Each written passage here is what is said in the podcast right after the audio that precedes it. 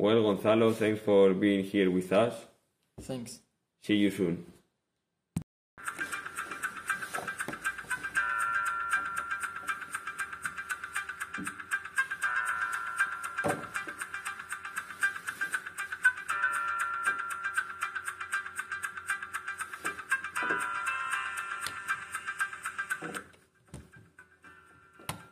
Good morning, inspectors. Today I meet Gonzalo Navarro, an inhabitant of Sevilla, and he's going to teach us a little bit what it's like to live there.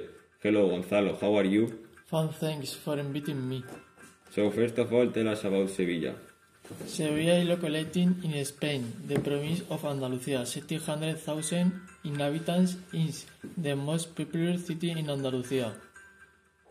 Tell us some typical foods there. The most typical food of Sevilla are Andalusian stew, flamenco eggs, spinach with cheese. Sounds delicious. What places do you recommend to visit? I would recommend visiting the Ramon Sánchez Pizjuán Stadium. It is the Sevilla Stadium as well the Real Alcázar of Sevilla and the María Luisa Park. That's great. Is there any traditional festival? El Rocío is the most popular. It is a Hug procession in honor of the Virgen del Rocío. Thousands of people uh, get together. It lasts on weekend and that most people do is drink.